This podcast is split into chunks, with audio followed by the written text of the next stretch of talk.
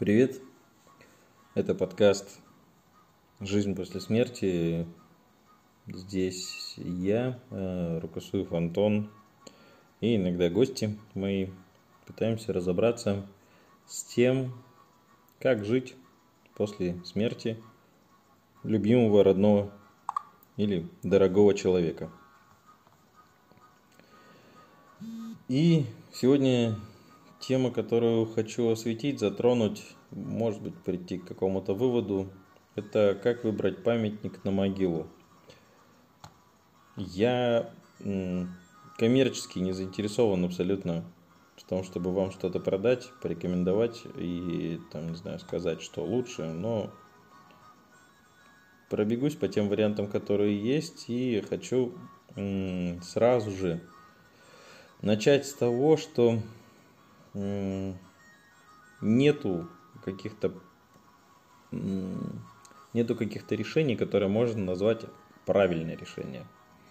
Правильным вообще во всей этой теме и во всех темах, которые я поднимаю в этом подкасте, является только ваше собственное решение. Если вы считаете, что для вас это правильно, делайте так.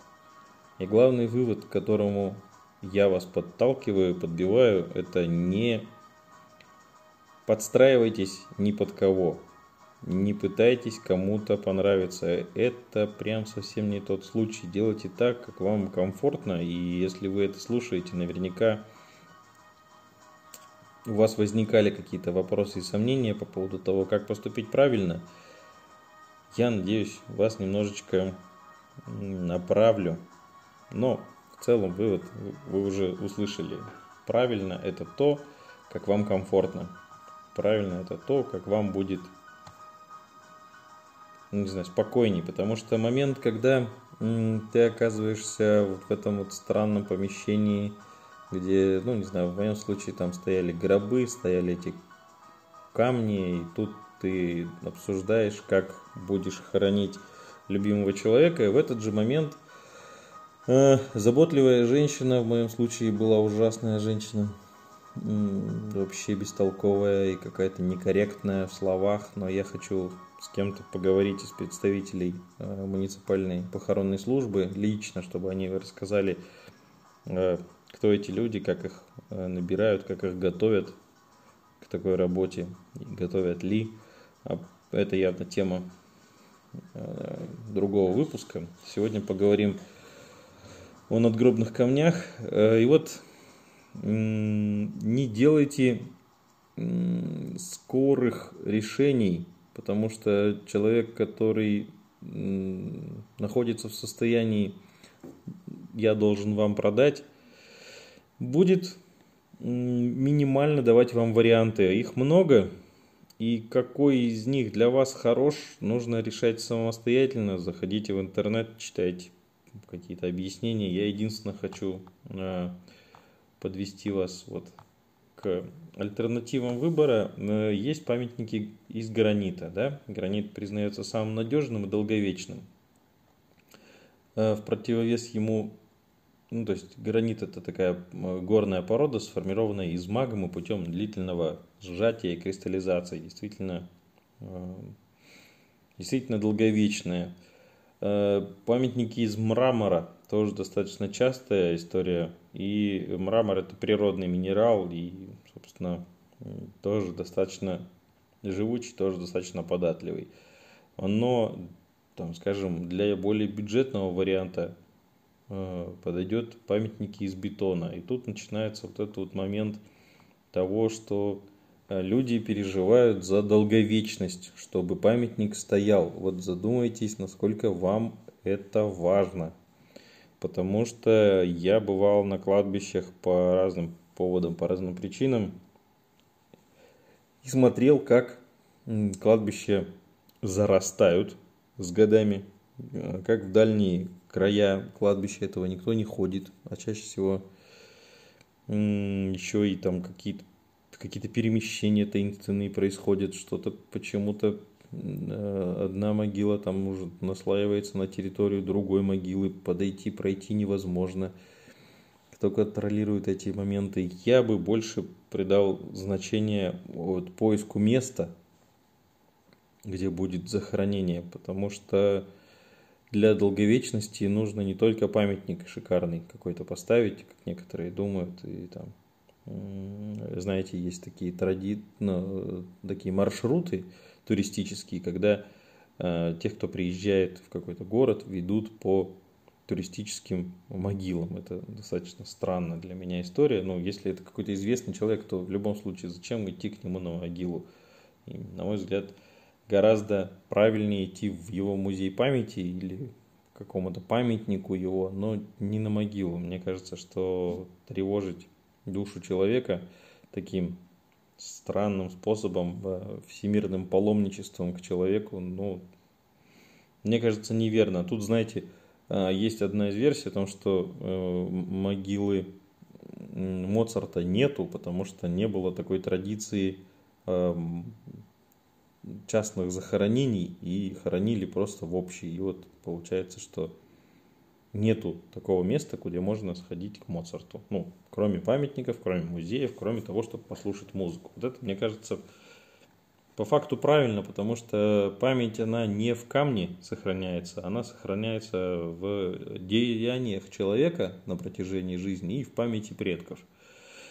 Э, поэтому есть какие-то памятники, знаете, сейчас вот новые памятники из стекла появились, я видел, что их, ну там, гранитная такая рамка, и вот в ней находится стекло.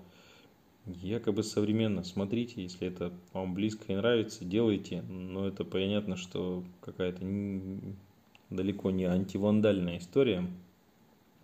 И опять же, она какая-то вычурная. Э, есть такая традиция, что ну, по форме, да, как она называется, обелиск, что э, обелиски чаще всего ставят на могилы солдат, на могилы военных. Да, здесь абсолютно понятная традиция, которая пришла из э, армейских традиций, и ее поддержать, ну, если человек действительно военный и действительно этим занимался, жил всю жизнь, это правильно, ну то есть это понятная форма. Когда люди изгаляются и делают такие фигурные памятники э, с нагромождением там каких-то березок и крестов, поймите для себя, насколько вам действительно это приемлемо, насколько действительно правильно. Мне кажется, что э, гораздо лучше не рисовать березки, а посадить березку. Это, я думаю, что вполне ну, не знаю, приемлемая история, договориться о таком можно, что-то посадить. Потому что тогда человек, ну не знаю, условно говоря, продолжит жить в виде э, некого вот живого напоминания. Вот, дерево, кустика, не знаю, любил какой-то фрукт, малину, там, не знаю, посадите малину.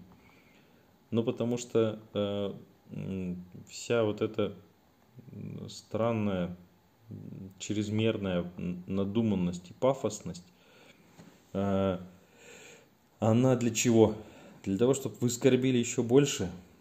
Я просто был на одном из кладбищ и видел, я не знаю, истории абсолютно этих людей, но там вплоть до того, что небольшой водоем установлен, типа фонтана, что-то такое, на могиле молодой девушки – отец ли ставил, любимый муж ставил, не знаю, правда. Просто со стороны смотрится, что все вот в могилках, а она там русалочка просто какая-то, ну, там на могиле она так изображена. Понятное дело, что люди любили, люди переживали, но получается так, что э, вот мы, люди, которые там оказались сбоку, просто проходили мимо, обращаем на это внимание – и не понимаем, что это значит, и ну, не хочу, не знаю, каких-то оценок давать, но были люди, которые вот говорили условные слова, там, типа, выпендрились. А, надо ли это? Понятно же дело, наплевать на мнение этих людей, кто они такие, естественно, вообще никого не слушайте. Это главный мой посыл. Слушайте себя, слушайте сердце. Э, но А зачем это внимание тогда? Если оно, вы понимаете, что оно будет, может быть лучше, не знаю, было потратить эти деньги на что-то, на что бы потратила она, на то, что потратил бы этот любимый человек. И это было бы ну, более качественное вложение, реально помогающее всем, а не только там, вам, для того, чтобы вы еще больше скорбили, когда приходите туда, ухаживали за этой странной могилой. Понятное дело, что это я, я лезу на чужую территорию абсолютно не понимая этого, но вот проанализируйте просто для себя, насколько оно, оно про вас, эта история насколько она вам подходит. Потому что, ну, не для всех. Очень тяжело просто, когда большое нагромождение гранита, оно, естественно, будет давить. Берегите себя. Еще э, что хотел сказать а, о эм, том, что можно а, написать на памятнике, так называемой эпитафии. Это такая короткая смысловая фраза, размещенная на памятнике, ну, чтобы не только были имя и даты, а все-таки было какое-то напутствие, какая-то, может быть, фраза самого этого человека. То есть я здесь приведу несколько примеров. Например, на могиле Ампера находятся такие слова э, «Наконец счастлив». На могиле врача Федора Газа «Спешите делать добро».